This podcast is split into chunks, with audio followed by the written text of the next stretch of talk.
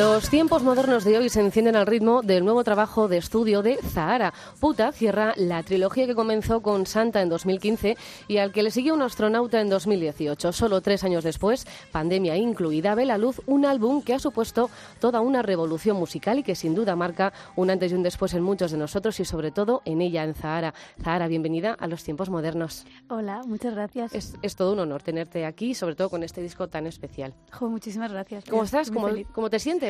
Ahora justo estoy muy bien. Ha pasado ya como el mes, eh, más o menos, ¿no? Y bueno, más, más de un mes. Y, y yo creo que ya me ha dado tiempo un poco a entender todo lo que ha pasado, a procesarlo y a vivir eso que al principio ha sido tan intenso, ya como de una manera más calmada. Y, y ahora vivo un momento de mucha felicidad.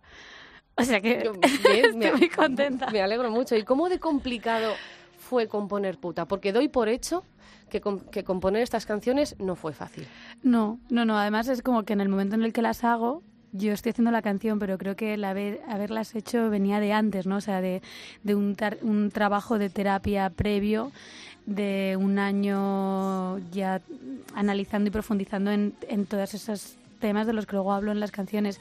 Y sí que era duro. De hecho, yo estoy mal cuando empiezo a escribir el disco porque es el confinamiento, llevamos un mes y medio encerrados, yo no hago absolutamente nada, soy incapaz de coger siquiera la guitarra, me odio cada día, estoy fatal.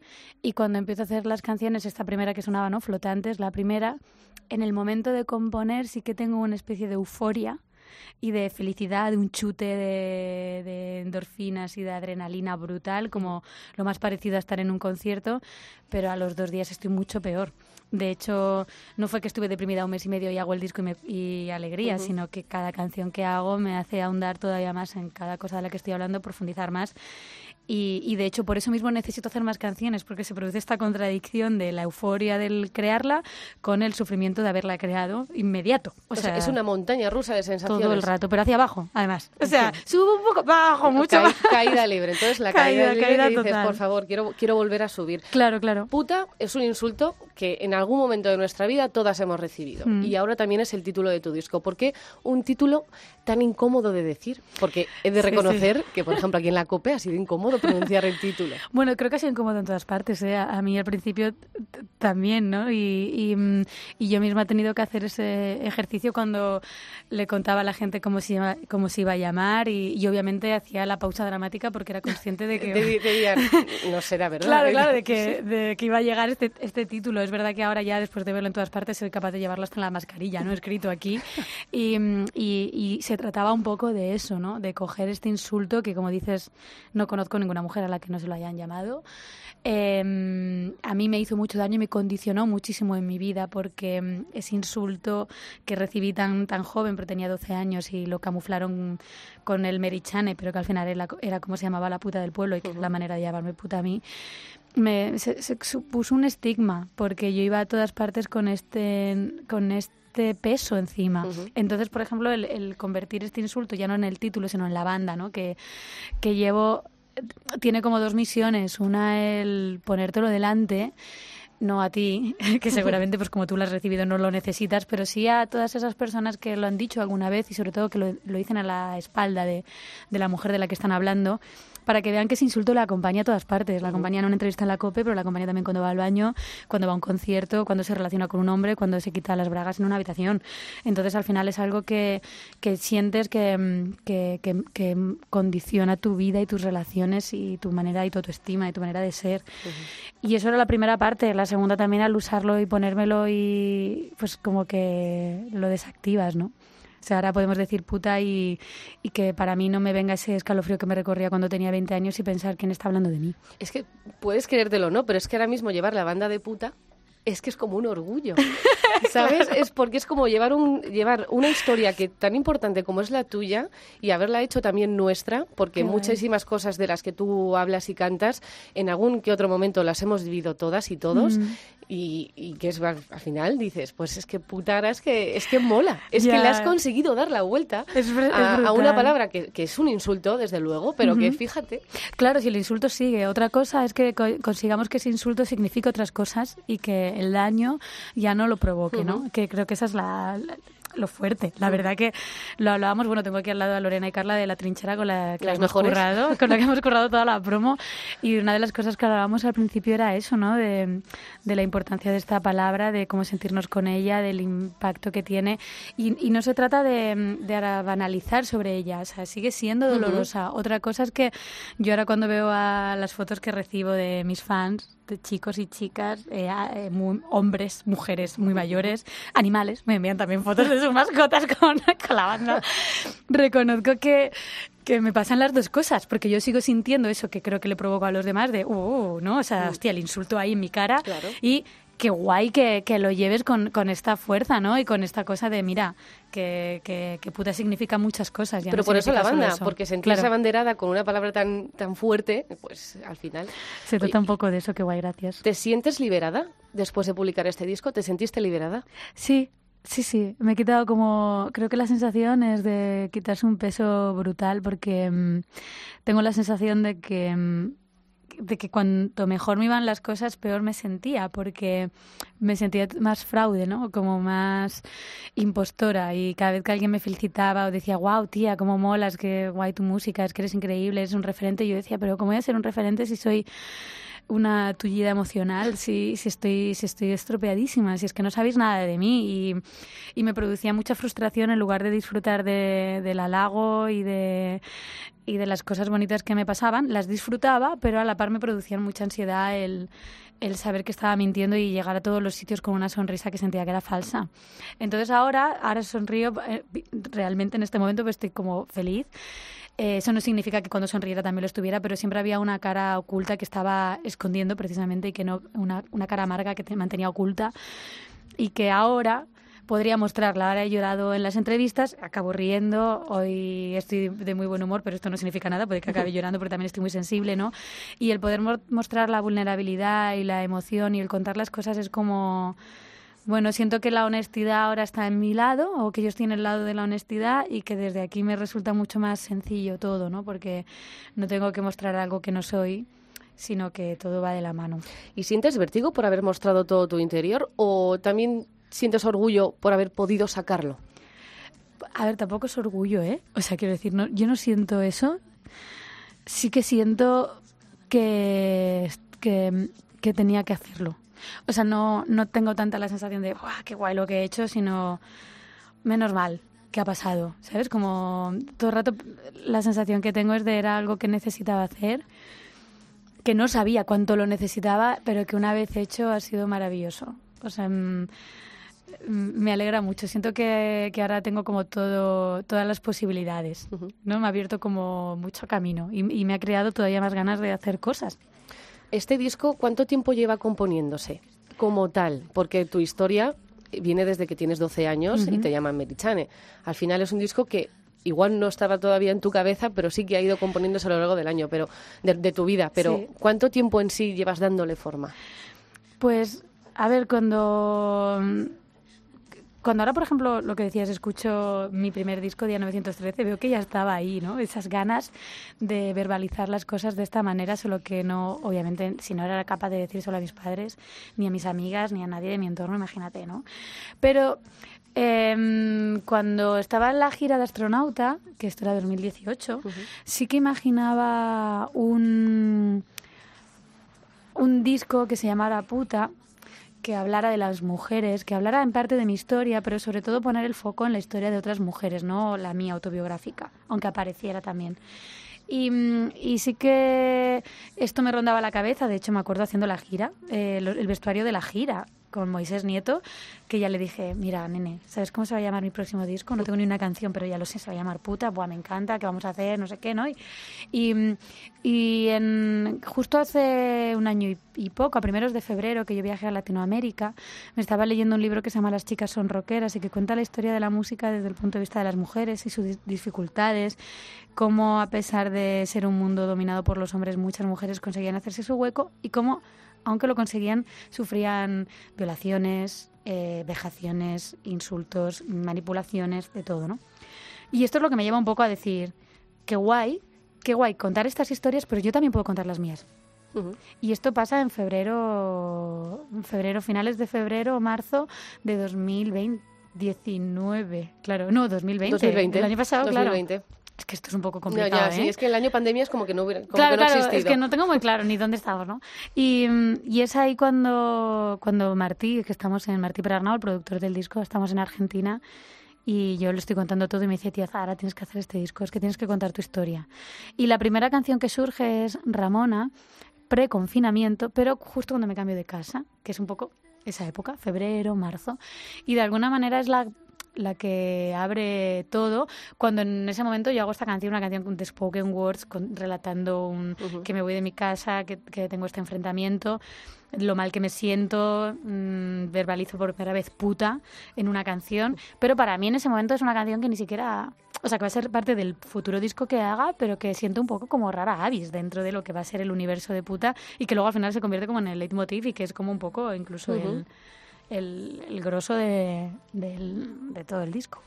Está Ramona, está creo que tenemos frío. Ah, sí, sí, vale. Puedes decirlo ah, perfectamente, Zara, solo falta. Que los aires acondicionados nuevos de los estudios no, bueno, no es que tenía calor y ahora ya de repente ha sido como todo Siberia. estamos hablando de Ramona, que es una de las canciones, como dices, más, más importantes del disco. También nombras a Taylor, a Sansa, a Dolores era muy necesario un disco para, para todas estas mujeres. Sí, hay grandes mujeres que, que, que bueno, que nunca había nombrado, ¿no? En, en las canciones. El, hecho de que esté Taylor es porque es la un poco la, el motor de esto. Cuando estoy hablando del confinamiento y de que no hago canciones y que estoy ahí encerrada y hago flotante, es porque ese día me he visto el documental de Miss Americana. Y ella de repente le pone palabras a todo lo que yo estoy sintiendo. E, expresa ese vacío que siento, ese, sentimiento de, de, ese hueco que necesito rellenar con el amor de los fans porque falta el mío propio y lo dice Taylor. Y aunque a lo mejor mi psicóloga me lo llevaba diciendo un año, pero eh, el viaje, o sea, quizá fue todo un, la suma, ¿no? De, de viajes, pero, pero fue en ese momento en el que Taylor, mm, yo me la imagino como si estuviera en el sofá de mi casa y me hubiese pegado un meneo y me hubiese dicho, tía, tronca, ¿qué está pasando? O te lo está contando a ti, mira, me siento así, tú, pues yo soy igual, sois las dos artistas y en el fondo compartís igual, igual con tu psicóloga, tu terapeuta, no es lo mismo porque no comparte tu profesión, no comparte muchos de los miedos que tú tienes como artista, pero Taylor, aunque esté en América y, claro. y, sus niveles, tal, pero sí, por eso no deja de ser persona. Eso es, yo es algo que, he sentido muy con este disco y por ejemplo cuando salió Merichane con la como la gente, las mujeres, sobre todo hombres también, ¿eh? pero cómo las mujeres recibieron la canción y empatizaron con ella, cómo el, el entendimiento, el, el, el, acompañamiento colectivo me hizo entrar en un mundo de, de, conexión conmigo misma y de perdón, ¿no? que era algo también que le decía a ella, de qué fuerte ha sido para mí el el hablar de todo esto en público, el escuchar otras voces como la mía, contándome mis, sus vivencias que son las mías, porque me ha desarrollado la, me ha creado la autocompasión, que era algo que yo estaba intentando a lo largo de cada sesión, que no conseguía, y que solo al sentir compasión por esas otras mujeres, esos hombres que me cuentan sus, sus, sus traumas, sus insultos, sus acosos, generó compasión hacia mí misma. Y eso para mí fue salvaje, ¿no? Hace un, par de semanas le pregunté a los chicos de 21 a ver cuánta verdad había detrás de sus, de sus canciones. Ah. Yo quería preguntarte a ti si hay algo que no sea verdad en tus canciones. Eh, ah, qué fuerte. Bueno, hay, no hay que no sea verdad, sino hay, obviamente hay pequeños, bueno, obviamente hay imaginación.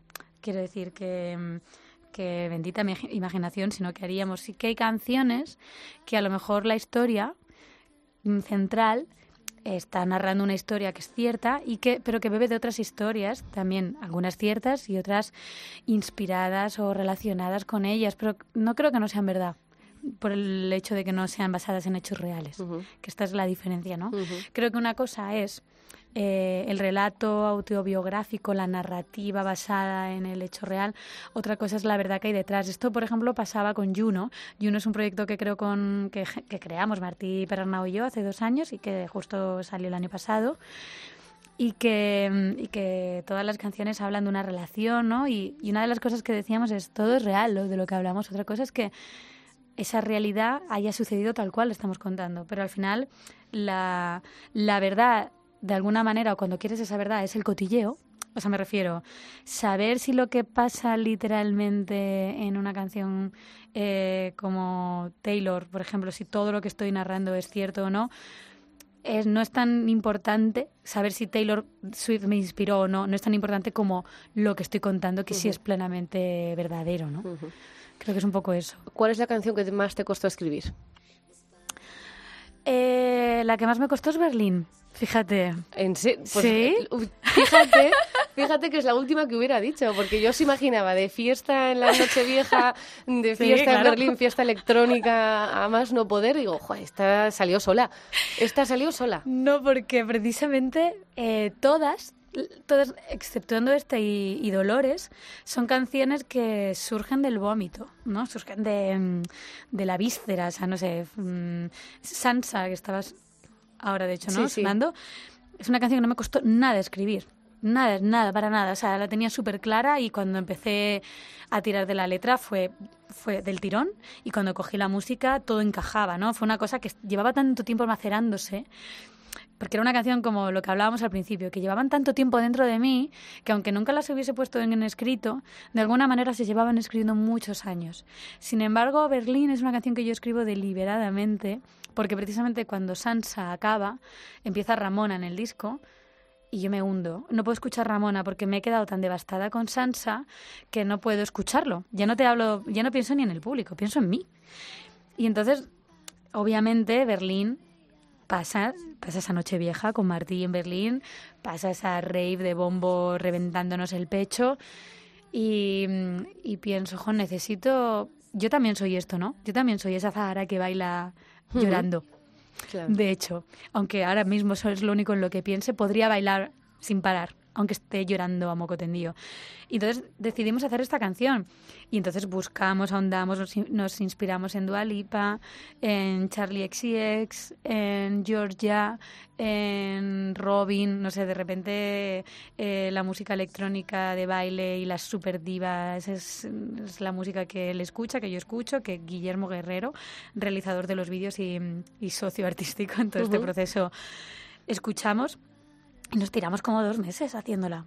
Porque, claro, no era una canción visceral, era una canción concreta, ¿no? Entonces, el, el buscar que, que, que, mantuviera el espíritu del disco, porque al final habla de la pandemia, habla de, de este mundo que, que, se acaba, pero también ya no de este mundo que se acaba, sino de un amor que se acaba y que quieres recuperarlo, pero que quieres recuperarlo como era porque no eres capaz de avanzar, sino solo eres capaz de mantener lo que ya tenías. Y creo que era un poco la sensación que teníamos con la pandemia, ¿no?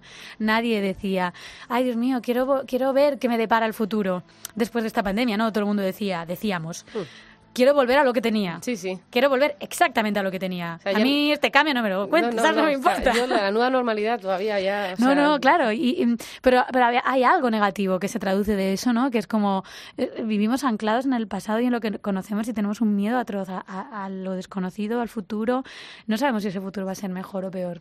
Simplemente queremos que vuelva a lo de antes. Entonces, de alguna manera, la canción habla de, de tanto en el amor como en la vida, eh, el recuperar lo que tenemos a cualquier precio, sin saber si lo que va a venir es mejor. Entonces, al final consigo hablar de mí, pero hablar de la pandemia, pero hablar del baile, y, y por eso fue tan complicado. Tuvo cuatro letras y, y cinco producciones, no arreglos. Cuatro y, o sea, al principio mmm, Martí se me, la llevó a Berlín, pero con un bombo que le dije, nene, pero es que esto, esto o sea, me refiero, que quiero hacer una canción tecno, pero quiero hacer, hacer una canción de baile. O sea, hay que matar un poco a John Hopkins, que tiene que entrar aquí a traerme una diva, ¿sabes? que, bailemos, no solo que, o sea, que bailemos y cantemos, no solo que tengamos el, el tecnazo en el pecho. Ahora, en directo sí que hay tecnazo, ¿eh? En directo hay más tecno que diva. de momento suena así.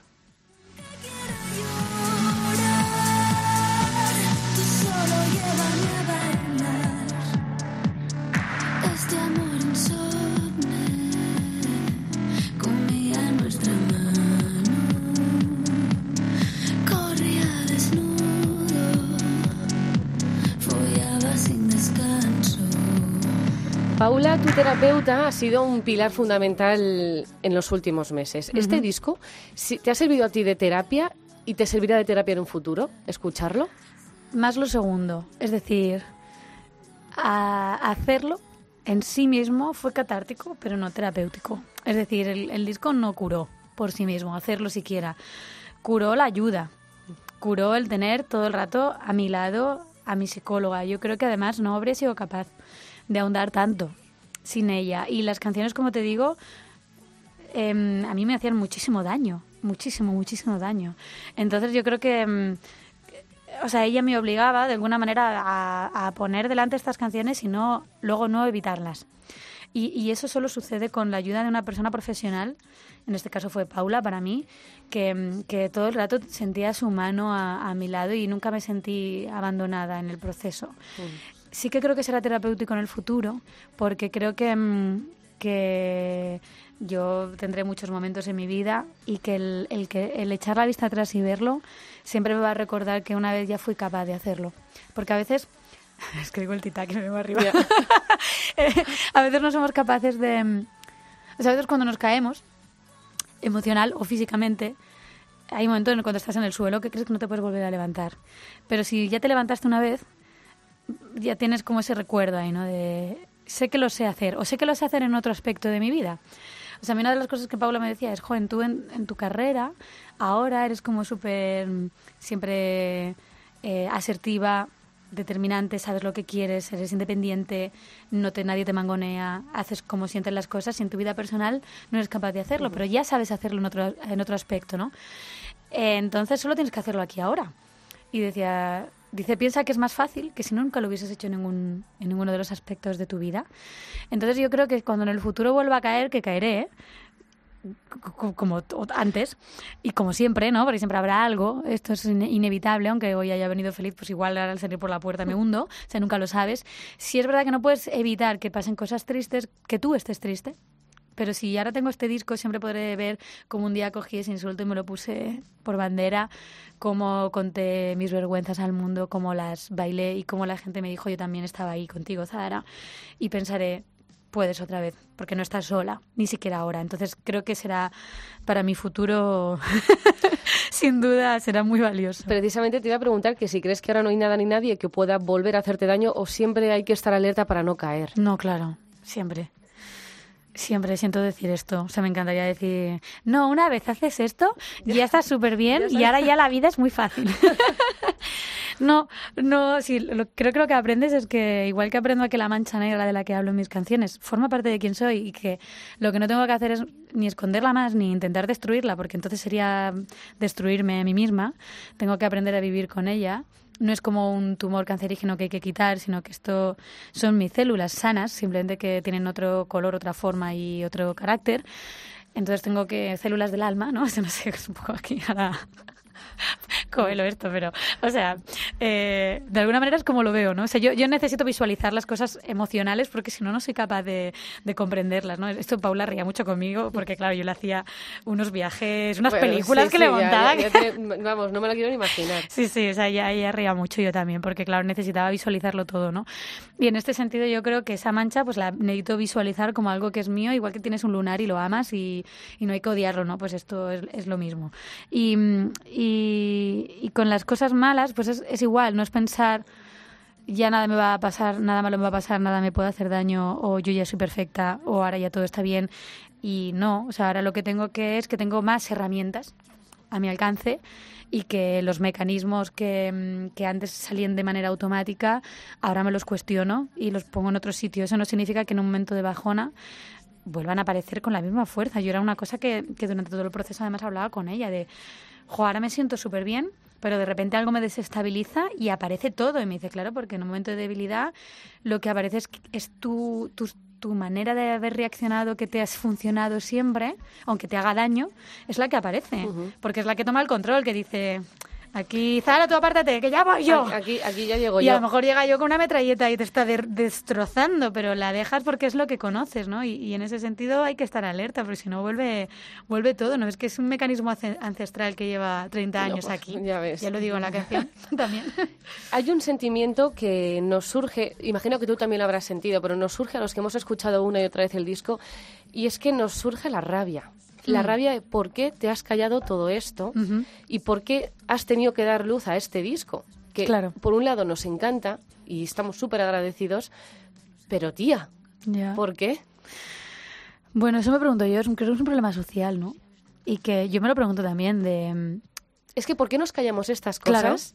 ¿Y por qué? Y nosotras somos las que pasamos vergüenza. Claro. Cuando la persona que es lo que nos lo hace son los que deberían sentirse mal. Claro. ¿Qué pasa? Bueno, yo creo que aquí hay una cuestión social muy potente, ¿no? De la sociedad machista en la que vivimos, en la que mm, a mí no se me ha educado para incomodar.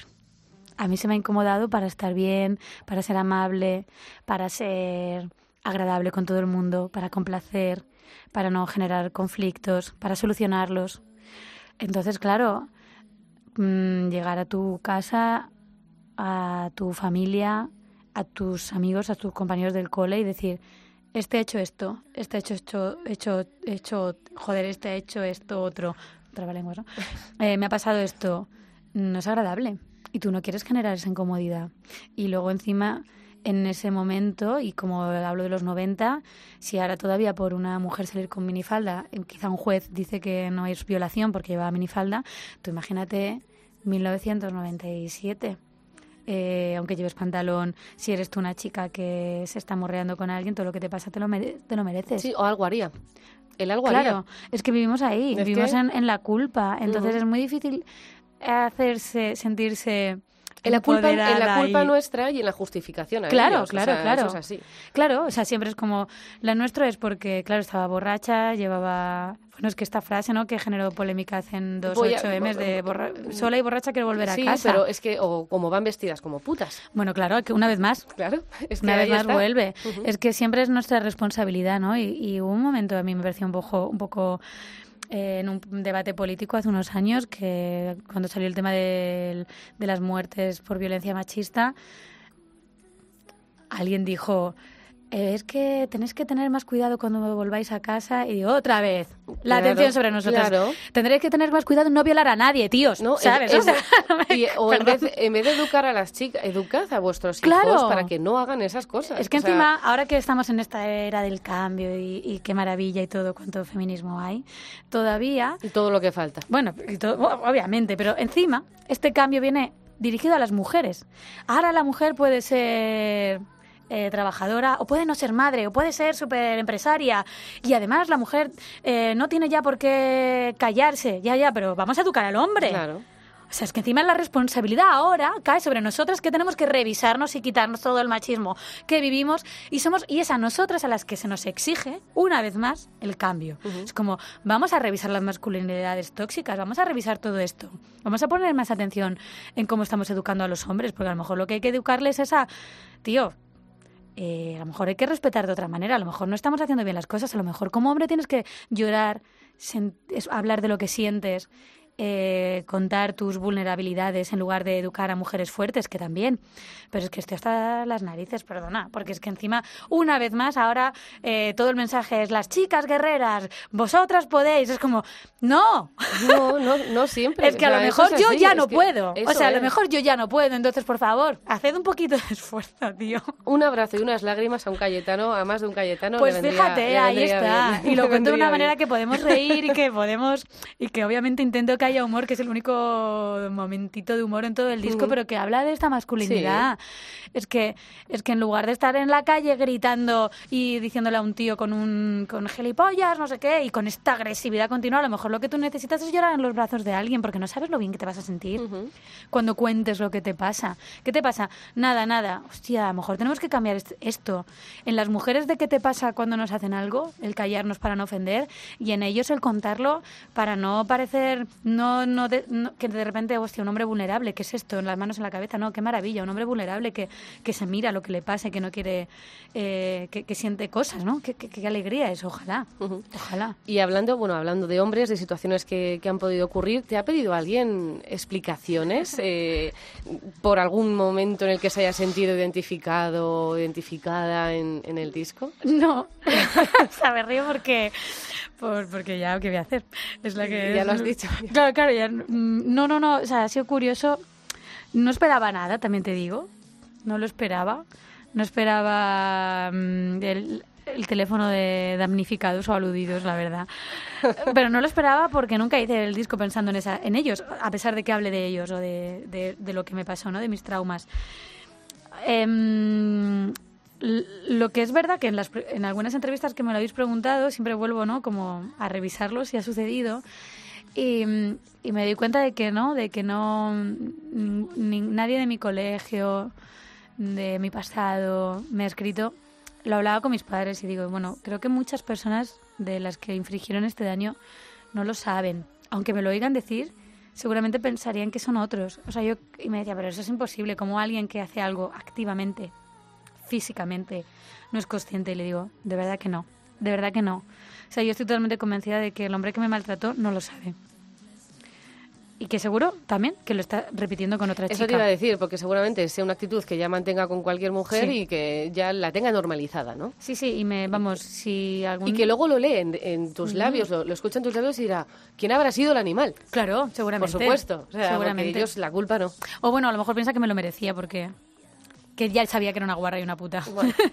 o sea, seguramente encuentra la manera, ¿no? Pero, pero es verdad que encima he recibido unos mensajes preciosos de, de, gen- de hombres que estuvieron en mi vida, que obviamente fueron maravillosos y que me, me escriben preguntándome si fueron si me hicieron daño, ¿sabes? Y dices, no, hijo, es encima Tú no, tú. hijo, no. Qué lástima. es que claro, obviamente me lo preguntas tú, porque te lo, porque te lo miras, porque te revisas, ¿no? Y, o mensajes que he recibido muy bonitos de, de hombres que me han dicho que creen que han sido, que han participado en esto cuando no, cuando alguien en una conversación le ha llamado puta a alguien, ellos nunca han defendido a esa mujer y han reído la broma y que se han dado cuenta de que eso aunque el no decirlo y el reírlo también formaba parte de, de estar llamando puta a esa mujer y que gracias por hacérselo ver y que no quiere ser ese hombre. Y, y me ha parecido precioso, porque en lugar de encontrarme ese not all men, ¿no? que podría haber Ujú. pasado, eh, hombres que, igual que estamos hablando de las masculinidades tóxicas, también hay, obviamente, hombres que ya lo están haciendo, ¿no? que, están, que están ahí Claro. cambiando con nosotras y que Sí, sí, no vamos a ir con el machete tampoco. no, o es que es todo lo contrario. Es que cuando yo digo que se revisen ellos es porque son necesarios. Es que es que necesitamos que el cambio se dé en ellos y que obviamente adoro a los hombres, me he enamorado de ellos, he tenido un hijo con uno de ellos, tengo un niño hombre, tengo mm, relaciones profesionales con hombres, los adoro, no tengo ningún problema con los hombres, tengo un problema con la masculinidad tóxica y con el machismo, sobre todo cuando lo ejercen los hombres porque es más dañino que cuando lo ejerce una mujer, porque una mujer machista, que las hay, te hace daño, pero una mujer machista no mata a otra mujer, no es un crimen machista. Entonces, ese es el problema que yo tengo. Ahora, con los hombres, ninguno. Si los amo, vamos. Iba a soltar una burrada aquí. Ahora aquí, bueno. hablando de hombres, pero será por hombres. Además de las letras desgarradoras, eh, hay un sonido, hay un nuevo sonido, música nueva, muchos eh, muchos eh, Sí. sintetizadores y ha sido gracias a Martí Perarnau Sí. con el que has co- compartido todo este proceso musical. ¿Cómo fue compartirlo con él? Porque claro, estamos hablando mucho de, tu- de, de- de las letras que son muy importantes, pero la música, Muchas las gracias. melodías son una barbaridad. Qué guay. Yo me- mira, aquí sí me siento orgullo, ¿sabes? En esta parte, igual que en la letra al final es algo como más mm, visceral, que, que me siento orgullosa de todo, ¿no? Del, del- de haberlo conseguido transformar en un disco, eso sí. Creo que musicalmente para mí ha sido también tan... mm, tan intenso, ha sido una búsqueda tan brutal y Martí Perarnau así aquí ha hecho lo mismo y eso también ha sido ha sido algo que, que, que ha provocado que sea el disco como es, porque el hecho de tener a, a su, su, su, su acompañamiento tan implicado desde el desde pre preputa, ¿no? o sea, desde mucho antes, ya obsesionado con este disco, cómo él amaba las canciones cuando le llegaban y la admiración que sentía por mí, el respeto que sentía por esas canciones y la dedicación ¿no? que, que, que, ha puesto en, cada canción ha sido brutal y eso también a mí me llevaba a querer superarme, ¿no? El ver a una persona trabajando con mi material como si como si fuera un animal vivo. Y, han sido seis meses, que, que, claro, yo hasta ahora he producido los discos en dos semanas, con una preproducción de unos, así, de días, quizás semanas también, o con un año, pero en un, un, día o en un mes, otro día otro. No, nunca había tenido un proceso tan intenso. Seis meses, ¿eh? Seis meses sin hacer otra cosa, ¿eh? Y aparte en este caso, sin hacer, literalmente sin hacer Sí, otra sí, cosa, sí. porque es que no había otra cosa que hacer. Estábamos en Pandemia. pandemia. Y no había gira, no había nada. Entonces él, desde que se levantaba hasta que se acostaba, estaba con este disco y yo también.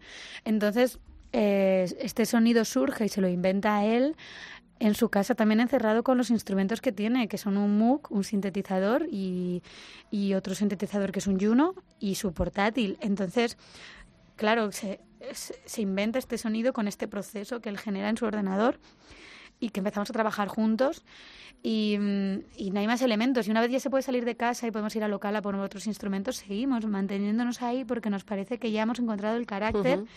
de este disco y y es muy bonito porque todo ya surge de, las, de lo mismo que creamos. Eh, es decir, de, de una reverb que tiene un, un beat de, de una batería electrónica, esa reverb es la que genera los ruidos que hay por detrás y de mi voz sampleada y lupeada en reverses generan los la- la- como el colchoncito donde luego pasan otras cosas en salsa Em, todo luego se convierte ¿no? en, en crear cosas con lo que ya tenemos. Y, y- y para él supone todo un reto porque nunca nadie ha confiado en él como productor y yo lo tengo como súper claro desde que empezamos a hacer las canciones de... Es un crack. tú- es Sí, es que es es que para mí es la persona... De hecho, ver, estuvo sentado donde está sentada ¿Ah, Carla, sí? estuvo sentado aquí, sí, Ah, con sus uñas guay. negras. Yo sí, me- claro. Bueno, yo me maquillo las uñas por él. Es que es fantástico. Porque yo no- claro, a mí mucha gente me dice, eh, cuando le ve que le pinto las uñas antes de tocar, ah, claro, se las pintas. Digo, no, no, No, o sea, no. se las pinto porque lo hace fatal. Yo lo hago un poquito mejor, no, no mucho mejor, pero me las pinto yo por él porque me he dado cuenta de que mola ir los dos con las uñas pintadas, sí. ¿sabes? Que, que en este sentido mola, mola mucho. Y, y él es un amante de la electrónica, de la música, es de, la- de las personas que más música con, que yo conozco que conoce, ¿no? Y, y, y cómo, cómo me, ha, me ha abierto los oídos a, a sonidos, a, a una manera de escuchar distintas. A este disco hemos aprendido muchísimo los dos. De hecho, ahora estamos ya como inventando cosas nuevas y, y nos miramos y ya lo sabemos todo. Es como que se ha creado un lenguaje propio brutal en el que ha sido como un reto y un aprendizaje y, y, y para mí es, es genial porque le he intentado transmitir con la música lo que yo había escrito en las canciones y, y ha sido genial eso. ¿Fue su idea el, el tema de unir varias canciones con la, bajo una misma melodía que baja, ya, pero no, no se pierde y luego comienza la otra? No, eso es mío. Eso es mío porque yo estoy chaladísima. O sea, quiero decir, eso es una de las cosas mías de que obviamente Martí apoyaba, ¿no? Que a lo mejor también otra persona hubiese dicho, no, pero esta melodía ya la has hecho antes, Zara. Y yo lo que le decía era, o sea, él nunca me dijo eso, sino que yo llegaba y le decía, mira, la melodía que, que estoy aquí haciendo en Berlín es la misma que hay en Canción de Muerte, que guay, las dejamos, ¿no? Y que él cuando ve que, mm, que me obsesiono con que todo, todo sea una obra narrativa, él lo apoya. Pero es verdad que aquí me, me tengo que reconocer mm, que está todo en mi cabeza. Sintetizadores y una música electrónica maravillosa, pero cierras con esto.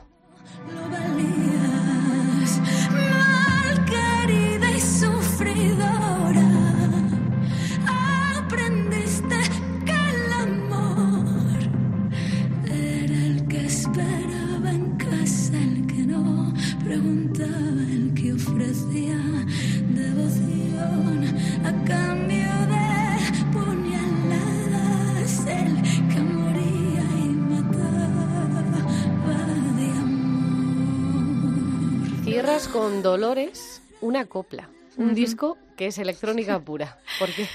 Pues mm, la copla ha sido un género que, que yo escuchaba de niña y que a mí siempre me ha fascinado, que me ha parecido, cuando he tenido conversaciones con gente que sabía mucho de música, que estaba incomprendido. Entonces una noche con Martí yo empiezo a contarle mi amor por la copla, que algún día tengo que hacer un disco de copla, porque es que, es que me muero, porque es que no sabes, es que la copla era un género libre de empoderamiento de, de la clase obrera y de las mujeres, y entonces llega el franquismo y lo usa como la voz de España, y es que claro, porque la gente lo que le ha quedado es eso, como algo arcaico y como antiguo, pero en realidad, ¿no? Entonces como, como con mi speech. Y entonces me dice, bueno, es que Zara tienes que hacerte tu copla en el disco. Y digo, pero ¿cómo voy a hacer mi copla en el disco? Que te tienes que hacer tu copla. Y digo, que me tengo que hacer mi copla. y entonces me vengo arriba, momento. me vengo arribísima y entonces se me ocurre hacer una copla que cuente esta historia que le estoy contando, es decir, que cuente la historia de la copla como si fuera una mujer, una mujer que era libre, pero que precisamente acaba cantando aquellas, acaba cantando unas letras eh, que sirven de lección para la mujer que se tiene que quedar en su casa, pero que ella mientras la cantaba estaba fuera. O sea, cuento la historia de la copla y de las copleras y utilizo eh, ya imágenes que aparecen en coplas tradicionales y que, y que me sirven un poco de guía para, para contarlo.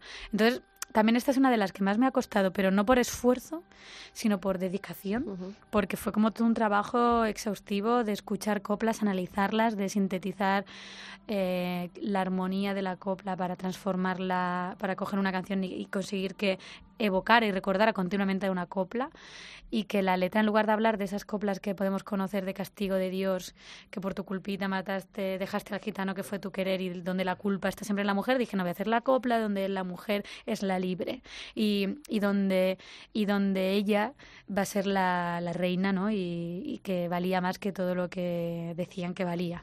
Y, y es como mi homenaje a la copla donde al final acabo eso, ¿no? Poniendo la grandeza en ella en lugar de en lugar del castigo. Es preciosa, ¿eh? Guay, es, muchas es- gracias. es es me maravillosa. encanta, me encanta muchísimo. En, la verdad. 2000, en 2001 autoeditaste tu primer trabajo. Hace, do- hace ya 20 años que estás metida en el mundo de la música. Has publicado dos libros. Eh, ¿Ha merecido la pena todo lo que, llegar hasta aquí con todo lo que tienes en la mochila por todo lo que has hecho? Pues a ver, por todo lo que he hecho sí, por todo lo que he vivido no. Yo te lo cambiaba todo, te regalaba este disco. Ojalá nunca haber tenido que escribir Merichane. Ojalá hubiese, ojalá nadie tuviera que escribir Merichane. ¿no? O sea, ojalá no, no se tuvieran que hacer canciones como Mia Nakan de Tori Amos donde cuenta que la violan. O sea, mm, es necesario y una vez pasa todo esto, qué alegría haberlo conseguido transformar en algo artístico y sobre todo por lo que voy recibiendo inspirador para otras personas. Pero te lo regalaba entero, te regalaba toda mi vida, te lo, a ti no, vamos, te la regalaba al cajón de, la, de, del- de lo que no debería haber pasado nunca. La música es tu vida Sí, eso sí. y te has llegado a preguntar que por qué algo que te hace tan feliz como la música eh, te ha hecho tanto daño a la vez. Eh, no. o sea, em, es que creo que la música en sí no me lo ha hecho, ¿no? O sea, mm, creo que creo que el proceso creativo es doloroso, no la música en sí.